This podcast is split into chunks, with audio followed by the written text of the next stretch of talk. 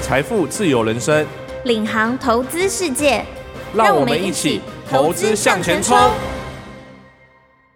各位听众，大家好，欢迎收听由静好听与静周刊共同制作播出的节目《投资向前冲》，我是静周刊产业趋势组主任林泽良。现场我们邀请到了来宾是静周刊产业趋势组的记者卢嘉柔，嘉柔跟大家打个招呼吧。大家好，我是嘉柔。提到今年呢，整个科技产业最关注的议题呢，大概就是所谓的 AI 这个议题。在过去的这一段时间，其实我们的节目也常常聊到这个 AI 的相关的一个议题。那就在十一月初呢，台湾来了一个很重要的全球科技界的一个重要人物，就是英特尔的执行长基辛格。这次来到台湾，有特别为了什么样的一个事件吗？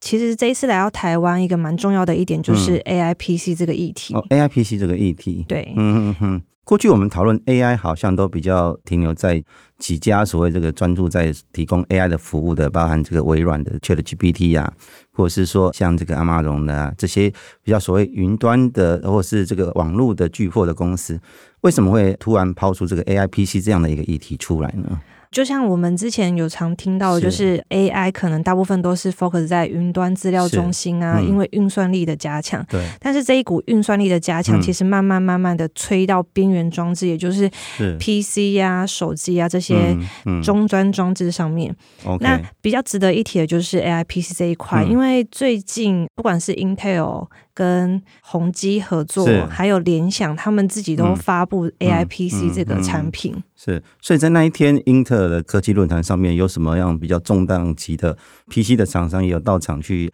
参加这样的一个场合吗？那个场合其实汇聚蛮多专家的，像是 OK 呃华硕的董事长石崇嗯嗯长嗯先哦生，石崇长有亲自出席，对对对，还有嗯宏基电脑的董事长陈哇，俊胜两。两大巨头都出对现，对对，，除了这两个大咖之外，嗯广达的大咖也有出现。是 OK，嗯对对对所以连代工的厂商广达，他们的高层也有出席这样子，是，所以可以表示说，其实整个 PC 产业也相当关注英特尔它未来在 AI PC 上面到底保持什么样的一个想法，在产品的布局上面会做哪一些动作这样子吗？没错。我所知道说，好像过去其实 PC 产业他们的销售的状况并不是很理想。英特尔它有怎么样子去说明说哎 AI PC 未来会对所谓的 PC 产业带来什么样的一些刺激或是进展吗？其实我们可以看到，根据 Gartner 的研究报告指出是，其实 PC 产业已经连续下滑了八季，嗯，是一个非常大的跌幅。嗯那最近开始要谷底反弹，所以就 OK 有一些研究单位他们就有数字分析说，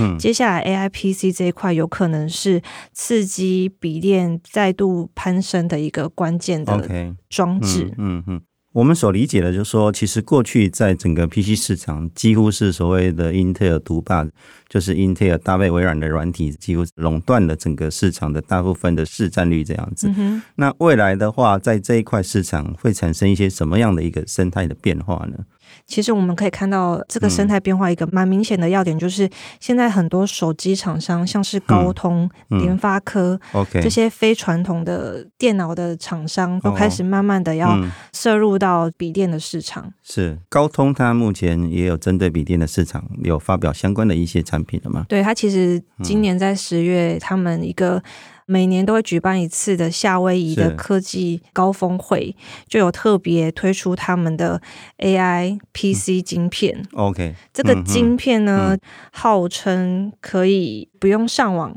的状况下，嗯就可以直接运行这个大数据运算的一些功能，像是我们可能之前看到 Chat 嗯 GPT，可能你跟它对话，然后它就会立刻跑出回应的问题，这样。哦，所以我如果买了一台 AI PC，那类似说跟它有一些简单的输入资料，请它提供一些建议的话，它就会提供我这样的一些建议嘛？对对对对，而且嗯跟我们之前用的 Chat GPT 比较不一样的地方是，嗯它用嘴巴说， ，OK，然后笔电就会自嗯动侦测到它想要问的问题，然后给出回复，所以它不用再上传回到云端那边去处理，之后再回来不用。直接在笔电的这一端就可以做一些这样初步的处理的动作。没错，然后另外一嗯个好处就是，因为笔电我们经常随身携带嘛，嗯所以是在使用上，这个笔电就是会慢慢的跟着使用者的习惯，提供使用者他们一些比较个人化是，或是符合他们需求的回应。嗯嗯嗯嗯，然后在隐私上呢，也更有保障，因为它不用上传云端嘛，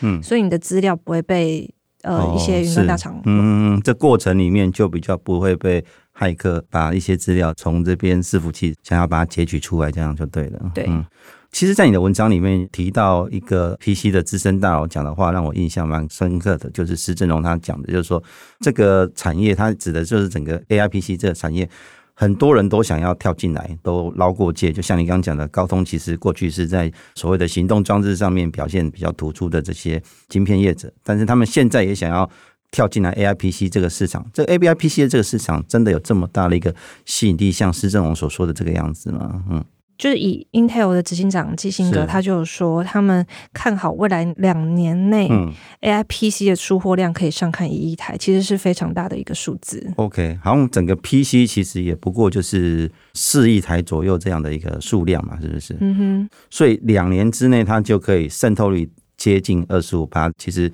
蛮惊人的哎、其实是一个非常高的数字。嗯然后研究机构那边也有说，预计二零二六年 AI PC 的复合成长率可以达到五十 percent，嗯嗯将会主导接下来的笔电市场。嗯，其实是非常高的我数字。比较好奇的是说，究竟大家这一波所谓的这个生成式 AI 的热潮，到底未来这个热潮会怎么去发展？你自己怎么观察这样的一个发展的状态？有一些专家他有提出他的一些想法或分析嘛？其实我们这次有访到资策会 MIC 的一嗯个专家，他是说，接下来企业跟个人用户，他们可能会比较偏好在终端装置，就像嗯是刚刚提到的手机、笔电上面的应用，去处理他们的个人资料。因为是，就如刚刚说，其实，在隐私性有比较、嗯，就隐私方面的顾虑这样子。对对对嗯对对，但是呢，以实际上来看啦，嗯就是以这阶段来看，在笔电 AI PC 这一块，可能还没有像我们想象中速度这么快。 ，OK，对嗯因为嗯嗯目前还没有非常大的刚需。 ，OK，如果一般使用者他可能比较不 care 他隐私，然后又想说快点得到答案的话，他可能直接就是像 Chat GPT 嗯问问题，他就可以直接得到他的回复，就不用透过 AI PC、嗯 OK，毕竟你要用嗯 AI PC，可能就是要买电脑换新电脑嘛，嗯嗯是一个新的成本。但是在医疗领域，是他可能对于病患的隐私这一块比较 care 的地方， OK，这些产业可能就会先用到 AI PC、哦嗯嗯嗯，嗯。对。所以有一些特殊的场域，它可能对所谓隐私权的议题特别注重的话，他们可能就会率先导入有这样的一个功能的 PC。对，没错。嗯嗯嗯嗯嗯。那其实我日前也有去参加这个日月光的一个研讨会，他有提到，刚刚我们有提到 PC 大概是四亿台左右的这样的一个数量嘛，然后到了所谓的手机 smartphone 的时代，那全球大概有二十一台的手持装置这样的一个产品这样子。嗯哼，可我看到那个数据其实蛮惊人的，因为 AI 这个驱动，未来可能有呃一些 device 将近一百亿台左右的 device 都会有类似这样的一个功能的存在，这样子，似乎这个发展引起了科技业蛮大的一个关注，这样子。对。可是其实你可以看嗯到这个发展的一个脉络上呢，我们可以看到一个非常关键的厂嗯商，就是安谋是科技这一家嗯公司。它其实过去一直以来在，比如说我们用的穿戴手表啊，还有一些物联网的装置。嗯很多晶片商都是用他们的嗯 IP，、就是细制材的这个东嗯，西是，去做核心的处理器。嗯那包含这一次的手机厂商，像是联发科啊、高通，嗯他们也都是用上 ARM 的处理器，嗯去延伸出一些 AI 相关的一些功能。嗯嗯，那这一次手机厂商有机会跳到笔电市场，ARM 算是一个非常大的一个工程。 OK，所以可能包含高通或是其他的晶片业者，他们都是在 ARM 的架构上面去开发这些相关的晶片，对啊就，对了，嗯呃，像刚。子昂哥嗯提到高通之外，像是 NVIDIA 啊、AMD，、嗯，然后联发科，其实都有用上 ARM 的架构。是。那我们嗯一般消费者比较少听到，其实嗯 Apple 他们一开始出 M One 处理器，嗯是它其实也是用 ARM 的架构去做。 OK，笔电这个电脑 OK，嗯嗯嗯嗯，M1 其实算是 Apple 一个比较大的分水岭，它开始尝试使用自己自制研的处理器对对处理器这样子，好像效能也不错，所以大家就觉得、诶好像也不见得一定是要用 Intel 的东西才能够显现出 PCME 的一个产品的效能这样子。不过你这次其实也有访到 ARM 台湾区的总裁，他有特别提到说他对所谓的 AIPC 的一个特殊的功能的观察吗嗯有它其实有举例，就是可能我们用笔电？OK，如果要用生成式 AI，就是是 AI PC 的这个功能，嗯它可能比如说在财报数据的统计上，嗯可能我要统计过去十年的一个财报数字，那你嗯哦可能一个一个查，一个一个翻，太麻烦了。 ，OK，所以他直接对笔电说：“哎、我要查十年内的财报数字统计。嗯”笔电就立刻帮你算出来了。 ，OK，非常所地以方我便只要对着电脑讲几句话说，我可能要台积电日月光近十年的财报、损益表或是资产负债表之类的，它就会帮我汇到这台电脑里面这样子。，对，哇，这太神奇了！就直接帮你计算出 来，很 哦方，便。那我很替所谓会计系的学生担 心，将来的工作会不会不小心就被取代了这样子？可能做别的事情吧。对因为我本身以前就是念会计系的， 对，这实在是蛮惊人的一个科技的进步这样子。是刚其实你也有提到 NVD 啊，那我印象中其实今年黄仁勋来了台湾也很多次这样子，其中有一次他就是跑去站联发科的台这样子，嗯跟联发科的执行长蔡立行有共同宣布，未来将在某一些产品上面，可能两家巨头公司会产生合作这样子。那我不知道这样是不是意味着 NVIDIA 啊跟联发科未来在所谓的 AI PC 或是相关产品上面也会有一些布局呢？哼，的确，其实在今年的 Computex NVIDIA 的执行长就跟联发科执行嗯长蔡立行，其实他们那时候是宣布在车用方面。 OK，有一些嗯先合作从车用上开始。对嗯，但是我们可以再往前推一年，他们之前就在 Chromebook 高阶笔电上有一个合作的案例。哦嗯是嗯嗯，那那个时候是用联发科的 AP 应用处理器，是，然后以及搭载 NVIDIA 的 GPU 嗯嗯，用在 Chromebook 的笔电是上面。嗯嗯嗯，但其实我们也根据一些业界的专家，他们就有推测说，他们两家的合作可能会再进一步扩大到笔电，就是笔电这一块的合作会进一步的升级。 OK，对嗯嗯嗯，那我们嗯也可以看到，NVIDIA 在 AIPC 这一块近期有一些动作，像是它在今年十月联想的一个。科技论坛上面嗯就有站台，嗯同时那个 AMD 的执行长苏之是峰也有同时在联想嗯嗯的活动站台，哦都是两大要巨头同时都帮联想站台。对对，都是要嗯推 AIPC 这个东西。哦 OK，联想是算是整个 PC 界的一个指标性的公司这样子。哦它目前出货量是最大的， OK，所以它动向其实也朝着 AI PC 这个方向在走，这样子。没错没错。嗯嗯嗯。不过就联发科来讲，其实它最近发表的这个手机镜片，似乎好像就有一些 AI 的功能在里面，是不是？嗯哼，他们现在最新推的是天玑九三零零嗯是，的晶片，那这颗晶片就是放在手机里面，也嗯同样有生成式 AI 的功能。 OK，你可以把它想象成我们刚刚讲的嗯 AI PC 上面直接不用联网，然后就嗯可以算出很多你可能想要问的问题。同时，这个手机上面也可以做同样的事情。嗯嗯嗯嗯。对，我之前看了一个报道，哦，还蛮特别的。他说，可能三星也将来会发表它的高阶手机具备所谓的这个类似 Chat GPT 这种 AI 功能这样子一个生成式 AI 的手机这样。嗯然后他还蛮神奇的，他说：“哎、可能你是讲英文的，我是讲中文的，但是我讲中文的时候，其实你那边听到的是英文这样子，但是它必须是具备所谓的这个 AI 功能这样的一个手机，真的有可能未来的手机导入了 AI 功能之后，会有这样的一个让语言变成无隔阂这样子，大家都可以畅通、很自然的对谈这样子。”我觉得其实是蛮有机会的、欸是，OK，因为现在嗯哦手机的运算力也慢慢的变大了，像这一 OK 次联发科，它就嗯推一百三十亿的参数，哦，其实运它算它这个新的晶片，我日前看一个专家的评比，好像不输高通新一代的这个小龙的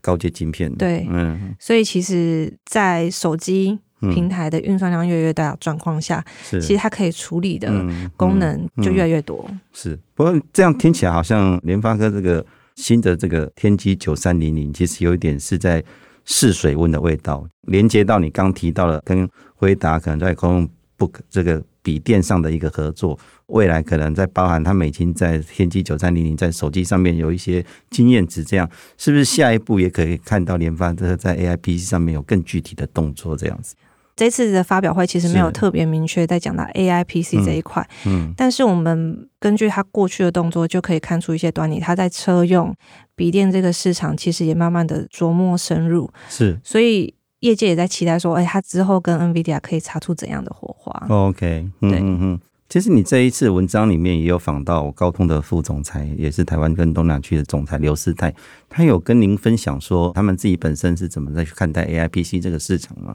他认为接下来的 AIPC 会是一个混合式的架构，嗯，比如说我们要算很大很大的运算量，是可能还是用云端，但是笔电端或是手机端，它其实嗯可以处理比较轻量的一些 OK，运算，嗯嗯嗯所以你可能一些比较不用大数据分析的，就是大量数据分析，它就在笔电、手机先处理。是那在手机或是笔电先处理之后呢，它同步速度更快，嗯然后更省钱，因为 OK 毕竟你上到云端，在过程中还是要一些费用。现在 Chip GP 都要收费对了，是有收费版的嘛？嗯对对对对嗯对嗯这样听起来好像它有个门槛的依据，超过这个门槛，可能还是要回到云端这边去处理。对如果是低于这个门槛，可能在现有的所谓的 AI PC 或是 AI 的手机上面，它可能就可以做初步的一个处理。是那大家都说今年是生成式 AI 的元年，那生成式 AI 可能会对整个半导体产业带来非常大的一个变化。其实您的文章里面，联发科的技术长似乎他也有提到相关的看法，这样的。我不知道您跟他在聊的时候，他有特别针对这个议题上面有什么样的一些分享吗？联发科执行长他其实有在一次的演讲活动上嗯有说到，他认为生成式 AI 会为半导体产业带来一个典范转移，嗯甚至在设计晶片上是也会有一些明显的变动跟改变。嗯就是可能我们一般在设计晶片的时候，我们在工具的使用上啊，是或是数据的运算上，大部分以前都是用工程师去算啊、 OK，去写啊，嗯，嗯，但现在有一部分的东西可能透过 AI 就可以先帮你做处理，那工程师只是做一些微调动作，或是提供一个新的 idea 去做设计。诶，您说的这个，我真的好像也有一点实际的体验。哦我那一天去听热杠，他们好像有些工作其实也是先透过 AI 来处理，之后找到了最适方案之后，剩下的才是所谓的人力来做进一步的处理，这样子。对嗯嗯嗯，那这个所以效率上面就提升了很多。对，所以其实现在嗯半导体产业也蛮多用上甚至 AI 去做运算处理的。嗯嗯嗯嗯，对嗯。不过听到您这么的分析之后，我会觉得说，好像包含手机晶片双雄、高通、联发科，可能还有一些潜在竞争者，接下来都会跳进来这个市场。那究竟英特尔的基辛格他自己本身面对这样的一个市场生态的变化，跟这么多的潜在竞争者都陆陆续续的跳出来，他自己怎么看待他们自己英特尔未来在这个产业的一个地位跟发展呢？我们如果从整体 PC 的市嗯占率来看的话，我们可以看到，其实用 Intel 的 x 八六的架构其实还是占多数，它是其实嗯嗯嗯，占全球大概八成左右，对，市占率嗯还是非常高。那他其实在这一次活动，就是会后记者会，他也有说到，过去他们在做 WiFi 是技术的时候，用到笔电的时候，其实那时候刚推出这个 WiFi 加笔电的方案。大家也都还在观望，说：“嗯哎、这个东西是不是可行啊？什么的。嗯但是推了三年之后，WiFi 就变成笔电的标配了 OK，是所以嗯他们接下来要做 AI，、嗯把它导入笔电的时候，他们其实也是相对蛮有自信的，说，哎、嗯那接下来他做笔电这块其实也会蛮成功的。嗯，听起来基辛格似乎对自己在 IPC 里面持续巩固这样的市场领导地位是信心满满这样子。没错那，我不知道其他的专家是也抱持相同的看法吗？专家的部分其实没有特别对于基辛格在 AI PC 是不是可以继续巩固嗯他们的王朝、嗯有一个比较明确的说法，嗯但是他们对于基辛格这一次特别亲自来到台湾、嗯去办这个活动，然后推 AI PC 这个东西， 是其实他们有在想说，诶，是不是为了要固装， OK，就是巩固台湾的嗯 OK，嗯嗯笔电厂商继续沿用他们的 solution， OK，因为嗯台湾毕竟还是笔电王国嘛，嗯所以大家还是会想说，诶，这块市场势必要找台湾来做。嗯嗯，听起来基辛格这次来台湾的这个科技论坛，不单是宣布未来英特尔在这个 AIPC 相关的产品的布局之外，似乎也有一点笼络台厂的一个意味存在这样子。没错，所以其实台湾的这些 PC 相关的业者，似乎未来在 AIPC 的战局里面，也是成为一个左右胜负的一个关键的重要因素。没错，没错。其实回过头来看整个 AIPC 的市场的成长，你有特别提到一家研调机构的一个资料，看到这个资料我还蛮惊叹的，它的年均的复合成长率竟然有高达五十趴，从二零二零开始算到二零三零这样子，这很惊人诶。